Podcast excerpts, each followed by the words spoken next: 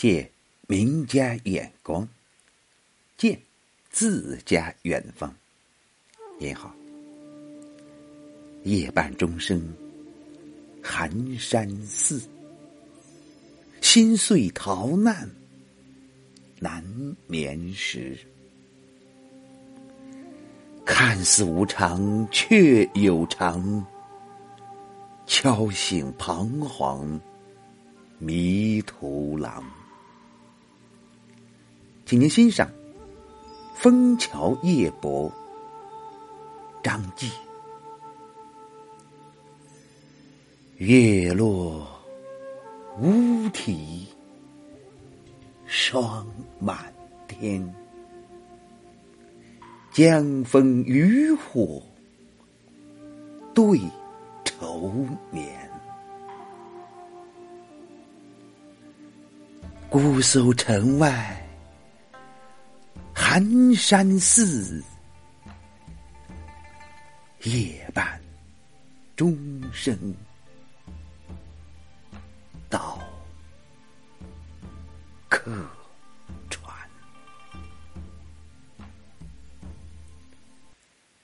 一个秋天的夜晚。诗人亳州苏州城外的枫桥，江南水乡秋夜优美的景色，吸引着这位怀着愁侣的客子，使他领略到一种情味隽永的诗意之美，写下了这首意境清远的小诗。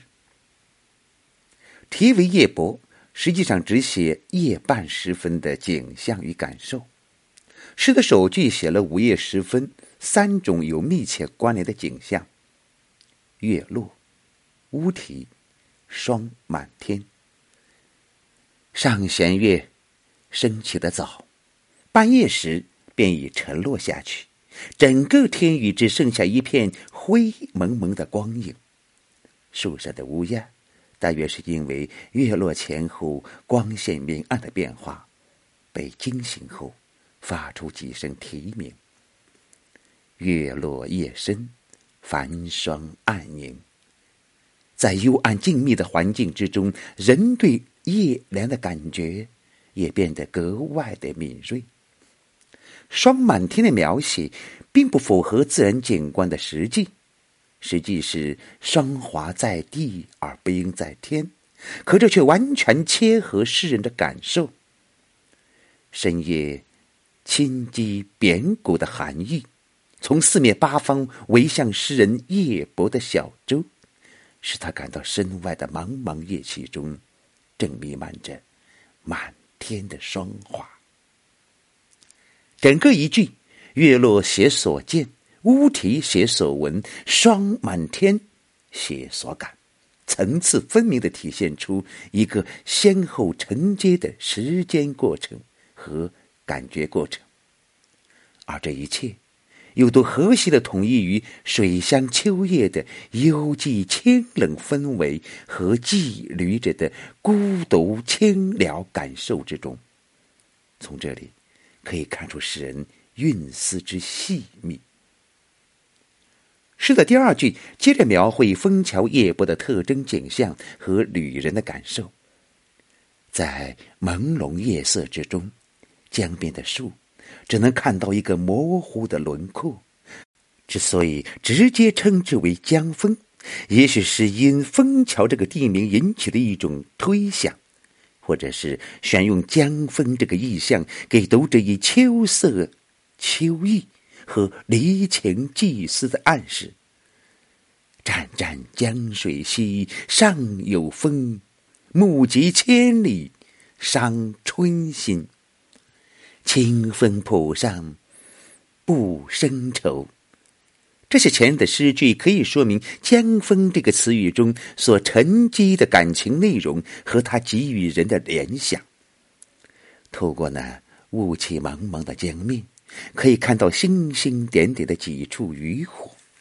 由于周围昏暗迷蒙背景的衬托，显得特别的引人注目，动人遐想。江风与渔火，一静一动，一暗一明，一江边一江上，景物的配搭组合颇见用心。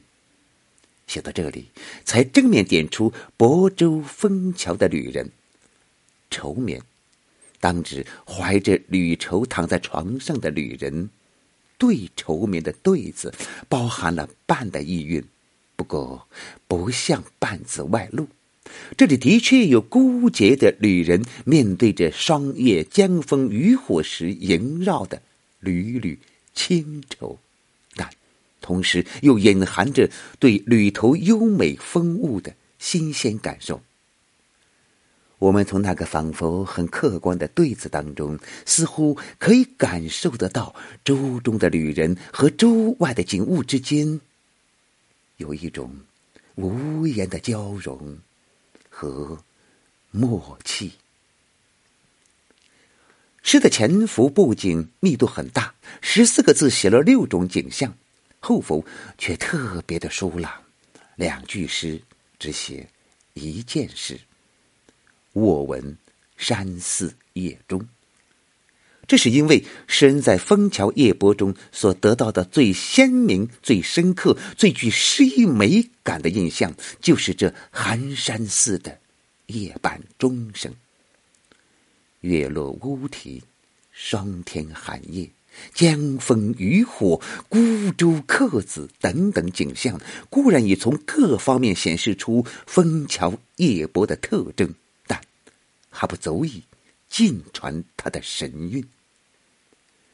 在暗夜之中，人的听觉升居为对外界事物景象感受的守卫，而静夜钟声给予人的印象又特别的强烈。这样，夜半钟声就不但衬托出了夜的静谧，而且揭示出了夜的深永和清了。而诗人。卧听钟声的种种难以言传的感受，也就尽在不言之中了。这里似乎不能忽略姑苏城外寒山寺。寒山寺在枫桥西义地，初建于梁代，唐初诗僧寒山曾住于此，因而得名。枫桥的诗意美，有了这所古刹。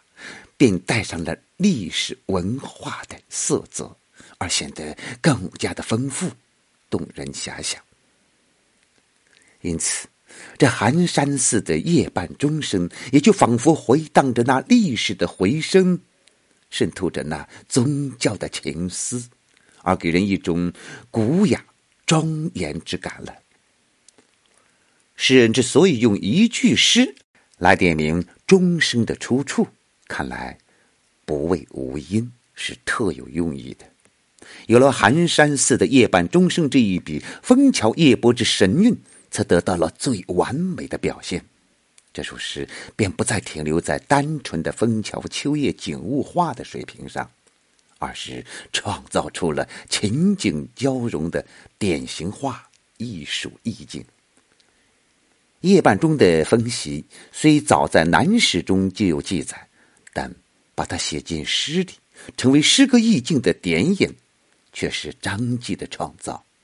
在张继同时或者以后，虽也有不少诗人描写过夜半钟，却再也没有达到过张继的水平，更不要说借以创造出完整的艺术境界了。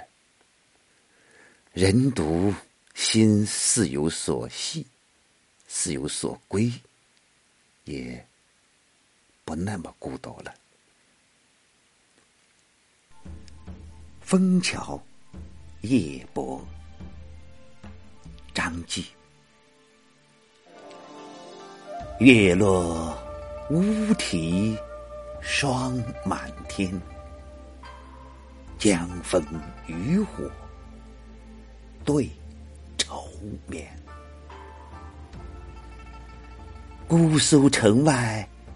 寒山寺，夜半钟声，到客